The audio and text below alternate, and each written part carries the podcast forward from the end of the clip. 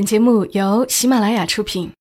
有些东西明明一文不值，却不舍得扔掉；有些故事其实很平常，我们却念念不忘。它们放在角落，或存入记忆的盒子，随时都能让我们重新看到一场大雨，一次分离，一杯咖啡，一个拥抱。晚上十点，来自周末的问候与陪伴，小莫和你一起分享那些细碎而美好的存在。欢迎你的收听，这里是晚上十点，我是小莫，在周六的晚间和你来分享那些细碎而美好的存在。昨天因为甜豆和隔壁的小哥哥一会儿搭积木，一会儿跳舞，玩得很热闹，我也难得的。可以坐在沙发上抽空翻翻书，翻到了作者张春的那本《在另一个宇宙的一千零三天》。我曾经在节目当中提过这本书的，然后我随手翻到了他写自己童年的那几篇。张春的文字有种神奇的魔力，会让周围一切的声音都慢慢退远。把你带到他文字记录的那个时刻，就在那十来分钟的时间里，我好像也跟着文字穿越到了他的小学时期，也变成了一个小孩儿，所以也想带你来体验一下。今晚和你来读这本书当中的两篇圣元秋子的故事，以及一个滑梯，一个秋千。圣元秋子的故事。节选自张春在另一个宇宙的一千零三天。小学四年级下学期，班主任去进修了，数学老师代班主任。新班主任缺乏经验，不知道眼皮底下在发生什么事儿。班上的同学不知为何突然分成了两个帮派，开始互相看不惯。并没有什么临界点来区分两个帮派，只是一开始当成游戏，后来越玩越真，发展到两帮人真的变得不能一起玩了，见面就神情严肃的擦肩而过，甚至一些同桌也反目成仇，横眉冷对。这个时候，我在哪里呢？我身处风口浪尖，我向战友们。提出一个深谋远虑的想法，我帮应该有一个标志，来区分自己人还是对方的人，这样只要亮出标志，就知道敌我了。其实全部是本班同学，为什么会不认得？实在是从小就酷爱神圣的仪式感呐！我不但设计了整套的暗号，还让本帮的每个同学。都给自己起了个酷炫的名字，别人的我都记不清了，而我，我的名字是圣元秋子，冷艳女特务有没有？有没有？还有，我还设计了一个更具形式感的令牌。这个令牌是这样的：我帮有个同学的爸爸是医生，医生那时候用的处方纸，就是一张正方形的。薄纸片，他经常拿来学校当草稿纸。我发现这张纸很特别，决定征用这种纸作为本帮令牌。他从家里偷了一打，同时问题来了，对方帮派里也有同学家是医院的，就住在我帮的这个同学家隔壁，他也可以弄到那种纸，他们也拿着那张令牌，妄图混入我帮。打探情报，虽然并不知道有什么情报，但总之本帮的情报危在旦夕。然后我就在这个令牌上画了一把剑，这把剑的剑柄上有着复杂的花纹，剑刃上有寒光，那些寒光看起来是寒光，实际上是排列有序的一组密码。不过，我立刻就发现。自己给自己找了一个大麻烦，我得画二十多张，让我画出两张一模一样的，都已经很困难了。那时候我还没有听说过复印呢，学校发的卷子还是油印的。再说，就算有复印，我们也没钱呐。坚持画了四五张以后，越画越糊弄，最后那把精美的剑只剩得潦草不像样的一个框框，花纹呢，密码排列的寒光都不见了。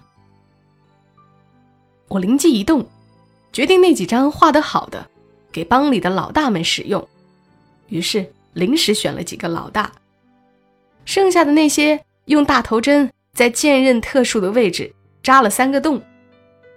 这三个洞，我自以为神机妙算，外人绝对不知道这张纸上有三个洞。但是，当天对方同学就拿着仿造的令牌来向我炫耀，挨个指着那三个洞，但是不屑和我说话，表示他已经识破了我的密码。我方又陷入了岌岌可危的情报泄露的危险，虽然仍然不知道会有什么情报。对方像打赢了一场大仗一样上蹿下跳，在教室里胆敢敲桌子，使劲儿的开关文具盒和发出夸张的大笑了。我帮同学则显得沉默寡言，士气低迷。总之，我现在真的想不明白，这场明明互相认识的帮派之争，是怎样被我引向荒谬的令牌防伪大战的。也不明白是什么时候在形式感上走得太远，忘记了初心的。回到四年级时的我身边，当时的我经过密码一役的挫败，终于想出了真正的好办法。是的，我帮令牌上将盖上真正的印，这个印很高端，是我的。那时我参加了少年宫的书法班，老师说。一篇字最后要盖个印，方方的、红红的，显得很厉害。我爸就给我刻了个印。这个印，对方同学绝对不可能有。别人的爸爸谁会花钱刻一个我名字的印章啊？提都没人敢提，好吧？我帮终于有了绝对无法伪造的令牌，那张凝聚着我心血的令牌。我帮同学。下课，终于又可以敲打桌子，使劲儿的开关文具盒，大笑，并眼看着敌邦一蹶不振了。但这时，代班主任陈老师终于发现了班里有事儿，他把我和其他几个同学叫到办公室，手上拿着一张纸片，就是我帮令牌了。关键是那张令牌上有我的印，印上的字是。张春，陈老师指着那个印，气得脸都红了。张老师这才走多久，你们就学会打群架了啊？知道这是性质多么严重的事儿吗？这是犯罪，知道吗？你还是头领是吧？还会打群架了？这个盛元秋子是谁？我脑子里轰隆隆的滚过了一串炸雷，打群架。犯罪头领盛元秋子是我啊！后来帮派以我挨了一顿主板打手心为契机解散了。回忆起来，莹莹觉得陈老师好像是边打边忍着笑的。反正我肯定是哭了。要说那个主板真是我的宿敌，真不知道被他打了多少顿。大约两厘米宽，黄黄的，两面都很光滑。啊，现在想起来，觉得人生真是太不公平了。全班人都在玩，我鞠躬尽瘁，却只有我挨打呀！天哪，人生，我做错了什么？但是这会儿再仔细一想，热爱形式感这件事上，我至今。也没有懈怠过。去看个首映场的电影，必须要穿上礼服盛装，并带上走红毯的心情。也许写下这个故事，特别是主板那一节，能帮我治病，可能吧，也不好说。接下来和你读的是这本书当中的另外一篇，一个滑梯，一个秋千。妈妈很奇怪，为什么我的袜子和裤子都破得那么快？那是因为我几乎每天放学都会绕道到一个幼儿园里玩滑梯。回家的路上往左拐，会拐进一个大院子。那个院子有两个出口，一个就在我回家路上，另一个出口在我家大院的对面。那个大院里有个幼儿园，而那个滑梯和秋千就在这个幼儿园里。我迫不及待的想谈论那个滑梯。那是一个水磨石砌成的滑梯，一点儿也不光滑。但我那时候并不知道滑梯应该是光滑的，也不清楚滑梯是怎么滑的。我没有上过幼儿园，滑梯坐着滑下来只是其中一种玩法。我还躺着滑，仰面躺着滑，趴着滑，头朝下躺着滑，头朝下趴着滑，跪着滑，扶着扶手滑。坐在中间，腿劈开，横跨两边扶手滑。裤子应该就是这么破的，因为那毕竟是个水磨石砌成的滑梯，裤子磨不过它。我不但会滑下去，还会跑下去，滚下去。下去以后，我会从滑梯上直接冲回来，从不走另一面的楼梯。有时候。假装会轻功，冷静地卡着两边往上走，有时也加助跑。无论怎么冲，都只能直立到一半的位置，剩下的路程就要弯腰摸着扶手，手脚并用把自己弄上去。我也试过一点点爬，袜子应该就是这个时候磨破的。我当时不知道，也和我妈一样感到奇怪。最近，也可能是今天，我才明白是这个原因。他把我每双袜子的脚掌都打上了很厚的补丁。当我告别这个滑梯后，再见到全世界所有的滑梯时，竟然发现滑梯其实不可思议的小，我大概几步就能走上去，但对当时的我来说是不可思议的庞然大物。甚至又见到那一个我一个人的滑梯时，才发现它竟然是一个大象的样式。我之前从来没发现。那时候我大概已经四五年级，也可能六年级，也可能整个小学，我都常常跑去那个幼儿园玩。我不是二年级就看过肉蒲团了吗？怎么会这样？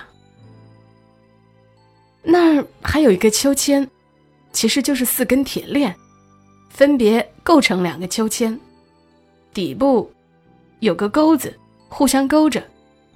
这个秋千坐上去屁股很痛，而我的屁股因为滑滑梯经常冲坐到地上，已经很痛了。但是我不怕痛，全心全意的玩秋千，坐在上面悠自己，越荡越高。冲上去，向下落，无数次，那是真的发生过的无数次回荡。那互相勾着的铁链甚至脱开过，我摔落在地，半天起不来。能爬起来的时候，拍拍屁股上的灰，又坐回去。无论如何，我都不怕秋千，哪怕它经常将我摔在地上，或者那铁链。连接铁杆的位置一直吱吱嘎嘎的响。只是我在那个秋千边弄丢了无数把伞。我总是把伞挂在秋千顶部的横杠上就去玩，然后忘记带回家。是吗？就算下雨，我也在那里玩。那个秋千似乎从来都没有人。有过几次有小孩儿但是没有大人。其他的小孩儿轮流玩另一个秋千。我一个人玩一个秋千，因为我从来都不下来，而且把自己荡得很高，很吓人。我不看天，也不看地，全心全意的荡秋千。